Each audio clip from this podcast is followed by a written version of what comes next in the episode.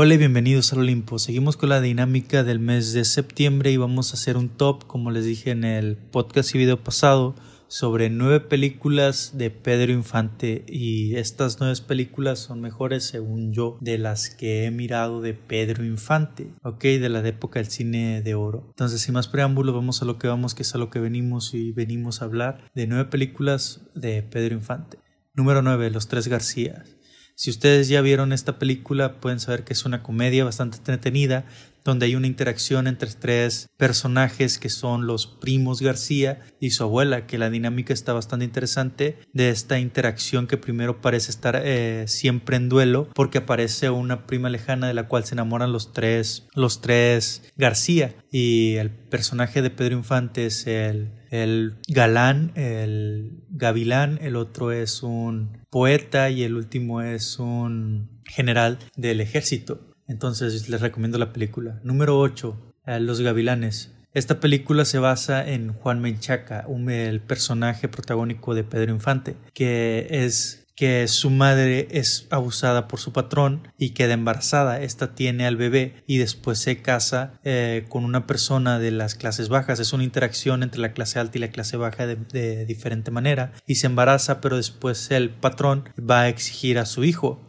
entonces matan al padre, al esposo de ahora de la, de la mujer, de la mamá de Pedro Infante, de Juan Menchaca, y sin darse cuenta se llevan al hijo equivocado. Entonces es una película con una trama bastante interesante pero mal estructurada. La pongo en el número 8 porque realmente me gustó la idea y cómo se va desarrollando y las actuaciones son bastante buenas. Y al final el encuentro se comenzar y la venganza es que Juan pierda a su novia a manos del hijo del patrón que vendría siendo el, su hermano, su medio hermano, que él no sabe que es su medio hermano y que por eso se une a los gavilanes y busca venganza. Y por, lo, y por cierto, último detalle de esta película es que Pedro Infante canta una de las mejores canciones con un falsete espectacular. Busquen la canción, se llama Deja que salga la luna.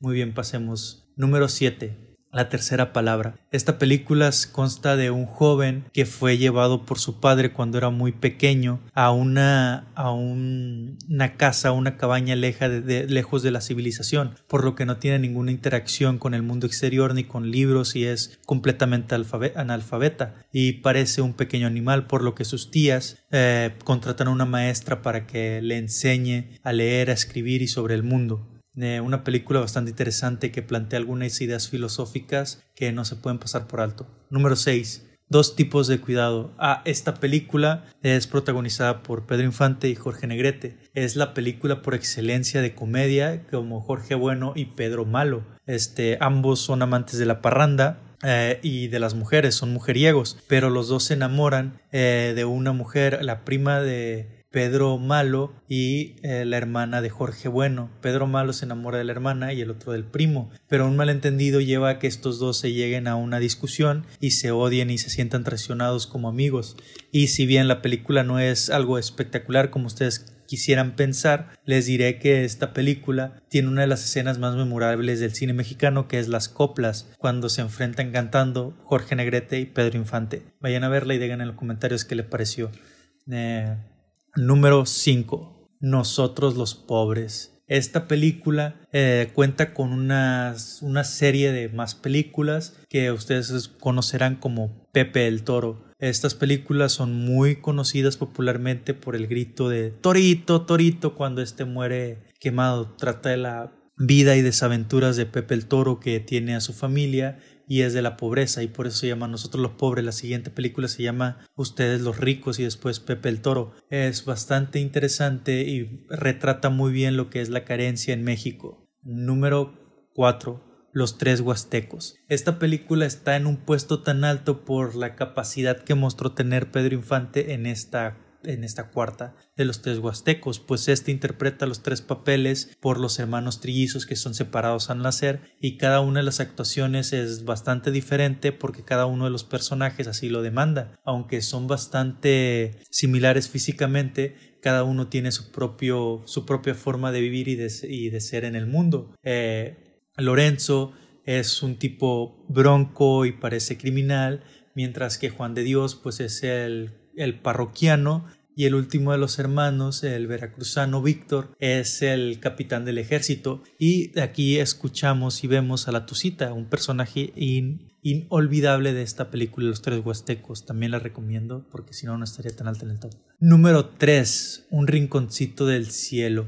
Esta película tiene dos partes y la verdad es bastante triste y bastante interesante, pues esta es una película que va más allá de la fantasía o de cualquier tipo de comedia, es una historia de la vida bastante interesante sobre este Pedro Infante que llega a su Pedro Garza aquí se llamaría, llega a la, se va de la ciudad, emigra buscando un mejor trabajo y este lo encuentra. Eh, y al llegar a ese lugar se enamora de una joven llamada Margarita, que hay un personaje primero que lo acoge y ese va a ser importante durante la película, pero eso prefiero que ustedes lo vean. Entonces, este llega a a este lugar, se enamora de Margarita y se casan. Esta queda embarazada y es despedida injustamente. Pedro Infante, cuando mira a, a un comediante de la calle, a una persona que pide en la calle limosna, dice que es lo más bajo que puede llegar un hombre.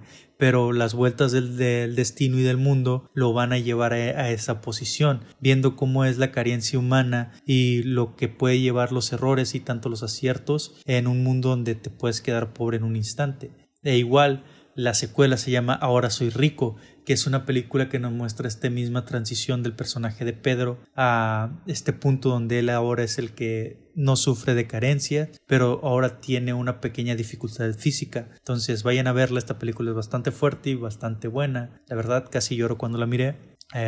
vamos al siguiente. Número 2, Angelitos Negros. José Carlos Ruiz eh, es un cantante popular, Ana Luisa eh, es su esposa, es una maestra de arte, de teatro, entonces esta es bastante racista y odia a las personas de color y mulatas, por lo que cuando tiene una hija que sale mulata, ella la repudia y la desprecia. Es una película bastante fuerte e interesante que, toma, que toca muy bien el tema del racismo en México y porque Ana Luisa es bastante rubia y odia a su hija, como también le reprocha a José Carlos Ruiz de que su hija es negra, es mulata, perdón. Y llega una escena muy triste y muy oscura donde la niña se pinta completamente de blanco para que su mami así por fin la quiera. Número 1. Tizoc, Amor de Indio. Esta es una película, la última película se puede decir que grabó Pedro Infante antes de su accidente, película que ganó el Globo de Oro a Mejor Película extranjera o de idioma no inglés y también película que le dio un premio a Pedro Infante como mejor actor extranjero en Alemania, cuyo premio no pudo llegar porque pues él murió. Es una película que nos cuenta la aventura de Tizoc, de el indio que mataba con una onda en lugar de flechas para porque no le gustaban los hoyos en la piel, que se enamora de María, interpretada por esta María Félix. Es una película bastante interesante, eh, es romántica, que al final tiene pues un desenlace trágico porque realmente María Félix hasta el final se da cuenta de que no importa que sea un indio, que él es noble de corazón y es mejor que cualquier otra persona y tiene una canción bastante bonita que le pueden recomendar a sus enamorados. Este ha sido el top por completo. Entonces, díganme si les gustó esta dinámica de hacer tops para comenzar a hacerlos más seguidos sobre otras cosas como animes, este, series,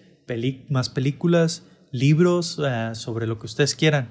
Entonces, esto ha sido todo por mi parte. No me voy sin antes recordarle que pueden, para ayudarnos, suscribirse al canal de YouTube, este, darle me gusta al video, compartir. Eh, en la descripción, ya saben, ahí están los enlaces para que nos vayan a seguir en nuestras diferentes redes sociales. Y no se olviden de comentar, como ya les comenté, para ayudar, para apoyarnos y hacer crecer este canal y tener este mayor contenido y mejor calidad. Eh, esto ha sido todo de mi parte. Les ha hablado Hades. Hasta la próxima, mortales. Bye.